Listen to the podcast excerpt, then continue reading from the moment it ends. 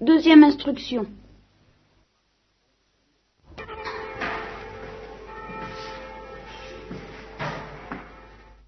Alors, je, reprends à nouveau frais, tant pis si je me répète, cette question du renoncement, et je commence par dire que ce qui a attiré mon attention là-dessus, ça n'est pas d'abord une réflexion théologique. La réflexion théologique est venue après, et est venue après une. Euh, alors là, je crois pouvoir parler d'une expérience spirituelle euh, assez constante dans ma propre existence, assez constante aussi dans l'existence de ceux dont j'ai eu plus ou moins à connaître, comme on dirait, en termes juridiques ou pastoraux. J'ai découvert que la clé, le pont aux ânes, euh, qui ouvre la porte de la vie éternelle, je l'ai découvert pour moi-même, était le renoncement, ça, euh, avant de savoir ce que ça voulait dire théologiquement, et je ne le sais d'ailleurs pas beaucoup plus maintenant qu'avant, c'est tout à fait personnel, ce sont ces choses qui sont irremplaçables.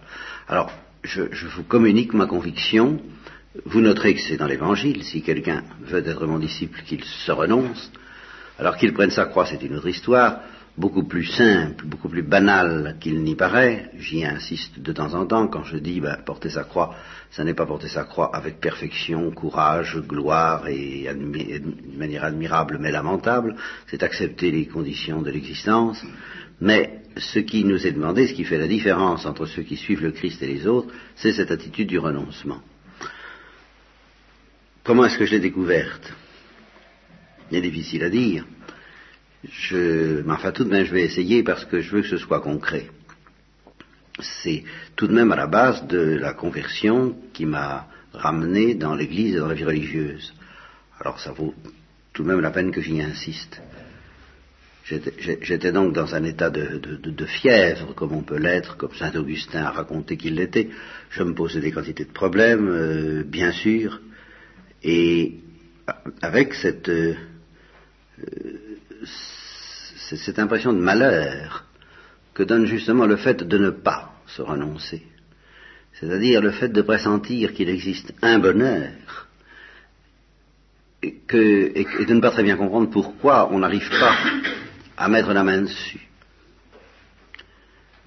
Alors une espèce d'avidité fiévreuse, désespérée et désespérante, agitée, inquiète, peu importe les détails, ça revient toujours au même, quel que soit l'objet dans lequel on incarne ce besoin de bonheur, euh, du moment qu'on ne le fait pas avec renoncement, ça produit toujours les mêmes fruits, les mêmes effets d'inquiétude, de crispation, de fièvre, de désespoir et d'agitation. Alors j'étais donc dans cet état, euh, à un degré très très aigu, je me souviens bien, c'était pendant la guerre, et je me rappelle avoir pris le métro à la gare Saint-Lazare, je revenais d'Anières, et je revenais d'Anières assez désespéré sortes de raisons. J'ai donc pris le métro à Saint-Lazare et j'ai ruminé mon, désespoir et mon agitation et ma fièvre ça jusqu'au métro Madeleine, puis Concorde, et puis euh, je crois que c'est rue du Bac après, non, il y a Solferino, je ne sais plus très bien. Et toujours est-il que à Sèvres-Babylone, le mot, la lumière, l'intuition du renoncement, je l'avais. Et une détente assez inexplicable, mais grandissante comme un, je sais pas comment dire, comme un brouillard, comme une espèce de brouillard qui, s'abat sur vous, mais un brouillard de paix. Je ne pas dire, pas dire autrement. Je ne sais pas comment expliquer. C'est Hein, une espèce de... pas une délivrance, mais un état inexplicable. Je ne comprenais pas. Je ne comprenais pas ce qui m'arrivait. C'était lié à la notion de renoncement, ça j'en suis sûr, j'en étais sûr, c'était lié à l'attitude du renoncement. Je renonçais. À quoi Bah à tout. Justement, on ne fait pas le détail. On ne renonce pas à telle chose, vous comprenez? On renonce ou on ne renonce pas. Si on renonce, c'est à tout. Et particulièrement au, point, aux abcès de fixation sur lesquels s'incarne de manière privilégiée notre besoin de tout. car nous sommes des êtres qui avons besoin de tout, qui réclamons tout. Hein, à travers telle ou telle chose, c'est toujours la plénitude que nous réclamons. Donc c'est à cette plénitude en tant qu'incarné dans telle chose précise, bien sûr, mais à travers cette chose précise, c'est tout. À quoi je sentais que, je ne dis pas qu'il fallait renoncer, que, que j'étais en train de renoncer parce que c'était la vérité, parce que c'était la lumière, parce que c'était la délivrance. Et alors, euh, arrivé à Odéon, je, je, oui, ça être par là, euh, je ne savais plus du tout dans quel état j'étais, j'étais à peine sur la terre.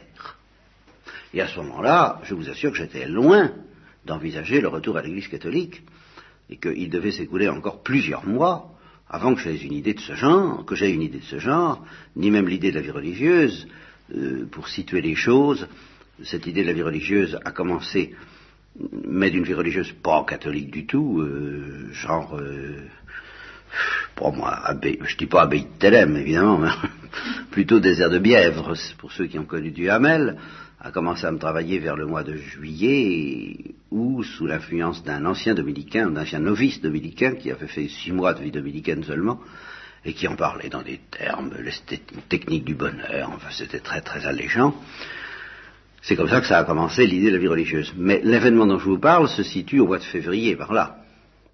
Et euh, en, quittant le métro, c'était vers 10 heures du soir, je, me vois encore euh, devant le Luxembourg, vous voyez, je peux préciser, il y avait une espèce de clair de lune, je ne sais pas si c'était la pleine lune ou la demi-lune, enfin il y avait de la lune.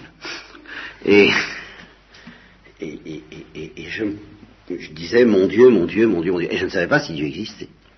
Je n'aurais pas su le dire philosophiquement, j'aurais pas su le dire à, point de vue, mais enfin, je, répétais mon Dieu, mon Dieu, dans une espèce de, de, de soulèvement incroyable, et dont on pouvait suspecter la nature et dont on aurait pu si justement les fruits ne, s'étaient pas manifestés plus tard, pas au moment même, parce qu'il est évident que 48 heures après, c'était complètement disparu tout ça, j'étais retombé dans la fièvre, naturellement. Mais j'avais touché le rivage. Ça, alors là, euh, vraiment j'avais compris. J'avais compris. J'avais compris et j'avais espéré me stabiliser dans cet état que j'avais entrevu, que j'avais connu, alors j'ai eu tout de suite l'idée pourvu que ça dure, n'est-ce pas, comme cet homme qui tombe du septième, en se disant pour, le moment ça va bien, quoi. Et, sauf qu'au lieu de descendre, je montais. C'était plutôt une ascension qu'une descente, euh, ou, une descente, mais une descente dans les profondeurs de la délivrance, et je sentais à la fois que ça ne durerait pas, et en même temps j'espérais que ça dure.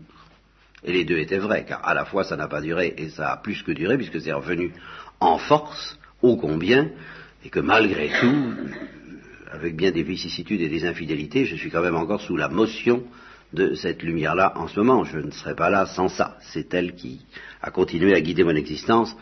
Ensuite, j'ai essayé d'organiser toute mon existence autour de cette lumière, après m'être jeté dans la vie religieuse, mais sous la pulsion, sous la motion de cette lumière-là, euh, revenue sous une forme différente un peu plus tard, vous voyez, après une éclipse. Mais c'est inévitable, ça. C'est... Euh,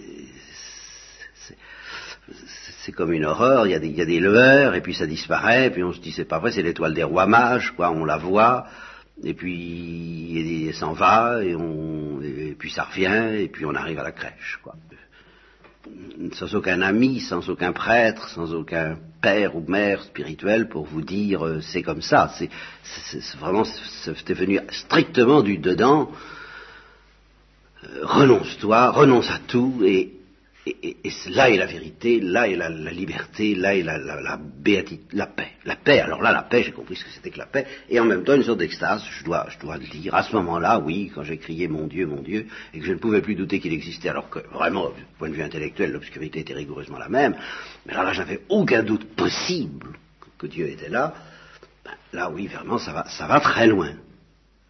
Mais, faut voir, et c'est ça que je n'aurais pas le temps de raconter, et ce serait d'ailleurs fastidieux, puis je ne saurais pas toute la, tout l'abcès qui, précède cette euh, déchirure, voyez, toute la fièvre qui est quand même, il faut passer par un pas, faut, faut, descendre vraiment assez bas pour euh, que ça craque à, ce point-là et à ce niveau-là. Bon. Alors qu'est-ce qu'il faut faire pour pratiquer le renoncement? Eh bien, premièrement, il faut avoir de grands désirs. Retenez bien ça. La base du renoncement, c'est le désir. Quelqu'un qui n'a pas de désir est incapable de pratiquer le renoncement. Et en cela, ça s'oppose à la résignation. La résignation, ça consiste justement à abandonner, à, ne plus désirer. Et ça, c'est mortel. Il faut avoir de grands désirs. Même s'ils sont impurs. S'ils étaient purs, il n'y aurait pas besoin de renoncement. Enfin, si, même s'ils étaient purs, bah, ça c'est un mystère théologique, celui de nos premiers parents, d'accord. Mais ils sont imparfaits.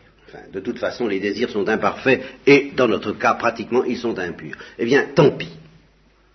Justement, tant pis. Il faut avoir de grands désirs. Il ne faut pas capituler. Il faut avoir un cœur indomptable. Il faut vouloir tout. La plénitude, une bonne mesure, serré, secoué, assez débordant. Je choisis tout, il faut vouloir tout.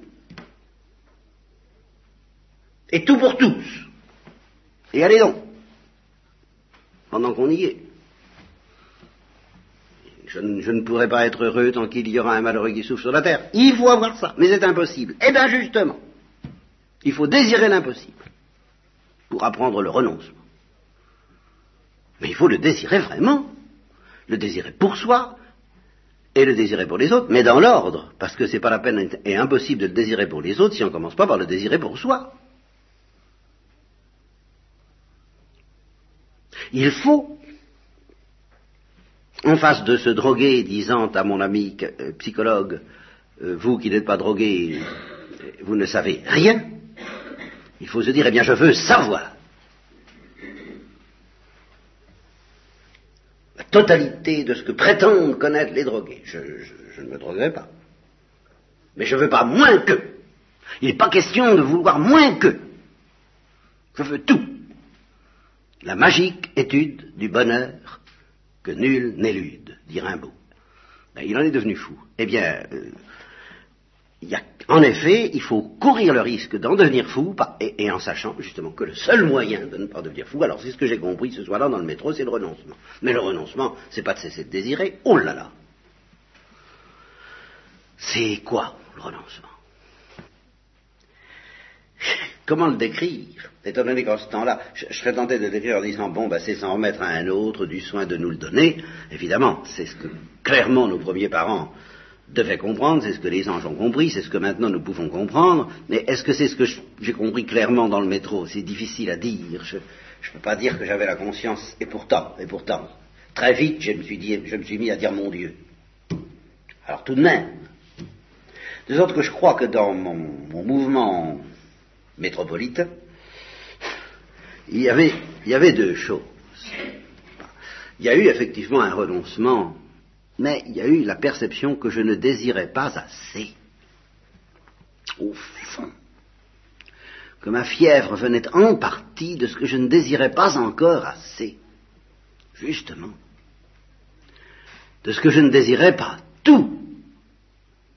Et alors, quand justement nos désirs prennent cette dimension de dépasser tout ce qui est humainement possible à conquérir, alors il est bien ipso facto. Ah, on est bien obligé de s'en remettre.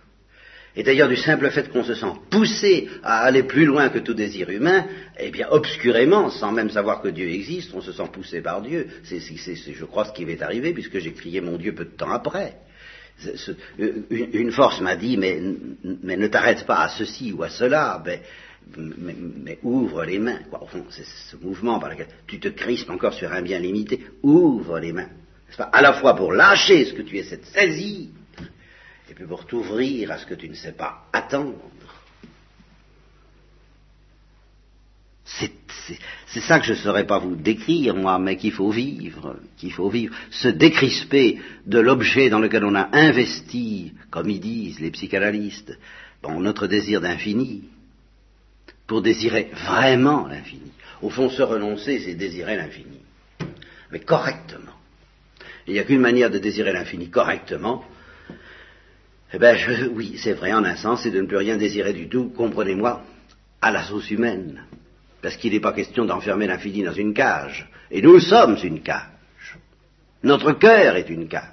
Notre cœur est trop étroit pour contenir l'infini. Si donc nous nous mettons à désirer vraiment l'infini, et nous abandonnerons ce mouvement mortel qui consiste à vouloir enfermer les choses dans notre cœur et dans nos mains. Voilà ce que c'est que le renoncement. C'est le renoncement à, la capture. Je ne capturerai pas l'objet de mon désir. Je me laisserai capturer par lui. Voilà ce qui n'est pas dit, mais ce qui est vécu. Je n'ai pas dit ça, mais je l'ai vécu ce soir-là. J'ai ouvert les mains. C'est pour ça que l'image du Christ sur la croix, indépendamment de la question des clous et de la souffrance et de l'horreur, laissons de côté ça, dont nous reparlerons plus tard, bien plus tard. Mais il y a ce mouvement de détente par lequel on ne se défend plus. C'est déjà tout de même un peu ça. Il y a, tout, et c'est déjà tout le mystère de la rédemption, sauf que euh, dans le mystère de la rédemption, il faut faire intervenir en plus, bon, la révolte euh, des ténèbres, dont je ne parle pas ici, puisqu'au contraire, il s'agit de ne plus se défendre, non pas contre les ténèbres, mais contre l'ampleur du bien, l'ampleur infinie de l'amour de Dieu, l'ampleur intolérable de l'amour de Dieu pour qui essaie de capter quelque chose qui soit à lui. Ça, c'est pas possible. On n'entre pas dans l'amour infini en prétendant que qu'il nous appartienne. Ça, n'existe pas, c'est ce que dit Lewis admirablement à la fin du problème de la souffrance dans lequel justement il, dit bien qu'il est impossible au ciel d'employer le pronom personnel, de dire c'est à moi. Dieu n'est pas à moi. Et pourtant Dieu est à moi, mais pas à la manière dont je peux dire euh, tel être est à moi, tel bien est à moi. Ce n'est pas une propriété je suis la propriété de Dieu. Et parce que je suis la propriété de Dieu, Dieu se donne à moi sans mesure. Alors là, oui, ouvre ta bouche et je la remplirai. Oui, Dieu se donne à moi sans mesure. Et il m'appartient, mais dans la mesure où justement plus rien ne m'appartient, parce que je ne m'appartiens plus moi-même, parce que j'ai dévissé, j'ai j'ai ouvert les vannes.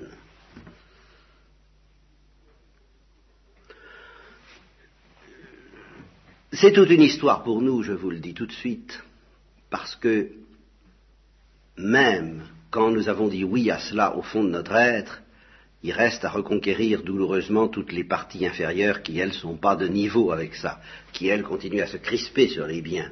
Et alors ça, c'est douloureux, c'est le déchirement dont parle Saint Paul, je sens deux hommes en moi. Bon, euh, ça, mais je dirais ça, c'est pas grave.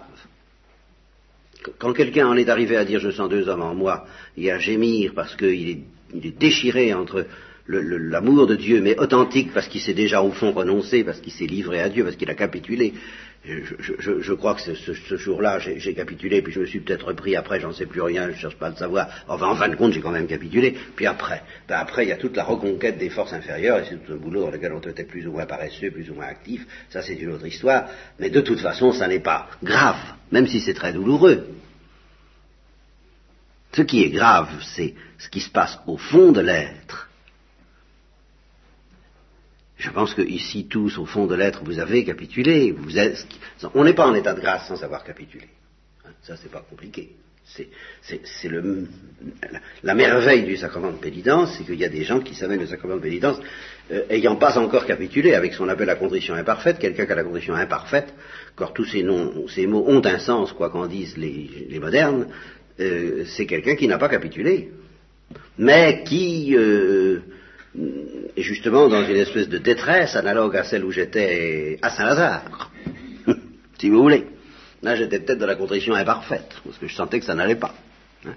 Et ah, ça se passe en un clin d'œil, au moment où le sang du Christ coule, et, quelquefois avant, et quelquefois après, j'en sais rien, mais de par le sacrement, la contrition imparfaite, où on n'a pas capitulé, se transforme en contrition parfaite, où on a capitulé, où on a vraiment renoncé, donc, entre Saint-Lazare et Sèvres-Babylone, euh, la contrition imparfaite, supposé qu'elle le fût, est devenue probablement parfaite.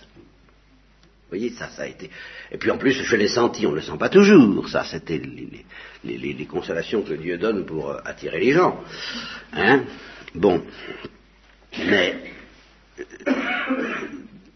de toute façon, ça est, c'est ça, je vous répète, la merveille du sacrement de pénitence, c'est que nous, devons croire fermement que si nous avons une intention droite, Mais si nous sentons que notre être a du mal à capituler, si nous demandons vraiment cette capitulation, elle nous est donnée par le sang du Christ, même si nous sommes en état de péché mortel, car dans la contrition imparfaite, on est en état de péché mortel, c'est-à-dire que la volonté n'a pas capitulé, ou, ou, reprise après avoir capitulé. C'est ça le péché mortel. C'est de plus renoncer, c'est tout, c'est très simple. Eh bien, le sang du Christ fait qu'on est établi dans le renoncement. Et puis toutes les forces inférieures peuvent tempêter violemment et on se sentira peut-être plus prisonnier que jamais de l'orgueil, de la révolte, de tout ce que vous voudrez. Ça, ça fait rien. C'est là où il faut avoir la foi dans la royauté du sang du Christ. inversement, nos premiers parents n'avaient pas cette difficulté, ils n'avaient pas cette division d'avec eux-mêmes. C'est pour ça que j'insiste là-dessus, c'est parce que le seul point névralgique et capital, c'est pas de savoir si nous avons reconquis l'unité de notre nature, c'est pas amusant, c'est long, c'est douloureux, mais enfin, avec un peu de confiance en Dieu, il y arrivera. J'ai vaincu le monde, ça veut dire j'ai vaincu tout le monde qui s'agit en toi, j'y arriverai bien, si au fond de ton être, de ta liberté, tu te renonces. Par contre, si quelqu'un se possède parfaitement, non pas illusoirement comme les gens que j'évoquais tout à l'heure, mais réellement et en profondeur comme nos premiers parents, il reste à se renoncer. Et sur quoi? Eh bien précisément. Alors ça, c'est une loi que j'ai découverte assez récemment, mais que j'avais comprise vitalement avant, in actu exercito, comme disait Scolastique, c'est que ce à quoi Dieu nous demande de renoncer, je vous l'ai peut-être dit, mais je recommence, c'est pas à ce qui est mauvais. Ce qui est mauvais, il nous demande de l'écarter par hygiène. Si ton œil te scandalise, arrache-le, jette loin de toi. Mais ça, c'est pas du renoncement, c'est de l'hygiène il y a toute une part de la morale chrétienne qui est de l'hygiène, n'est-ce pas? Méfie-toi de ce qui est mauvais, méfie-toi de ce qui va te... Bon, c'est de la pharmacie, enfin, ne, mange pas les médicaments dangereux, ne, prenons pas de toxines. Je ne vais pas revenir là-dessus, ça va de soi, c'est facile à vérifier. Et alors, justement, la, pastorale chrétienne lève les bras au ciel parce que, parce que les, jeunes, maintenant, vont chercher n'importe quoi, même si c'est pas hygiénique, en, tous les sens du mot, hein ça, les décompose moralement et, physiquement. Alors on, voudrait arrêter ça. Mais oui, mais arrêter ça n'est que d'un intérêt relatif, vous savez. Si on arrête ça, mais que ça n'aboutisse pas à se renoncer, c'est du sable. Or, le renoncement, lui, ne porte pas sur le mal. Le renoncement porte sur le bien. Et le bien infini comme tel.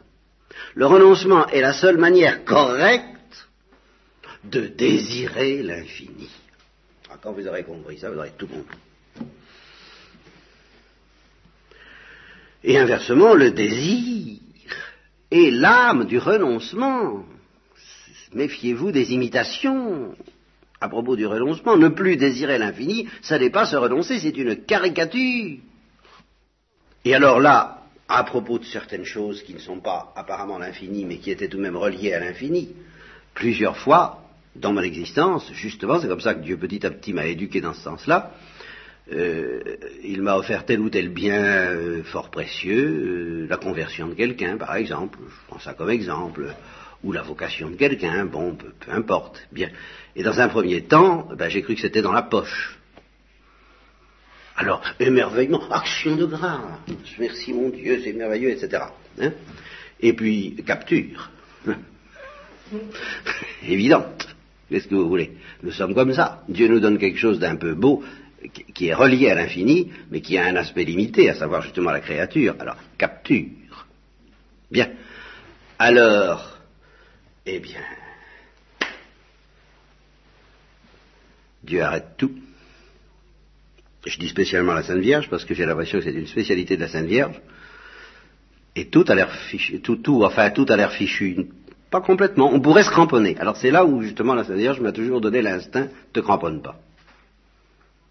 Abandonne. Lâche, lâche, lâche, lâche, lâche. Allez, lâche.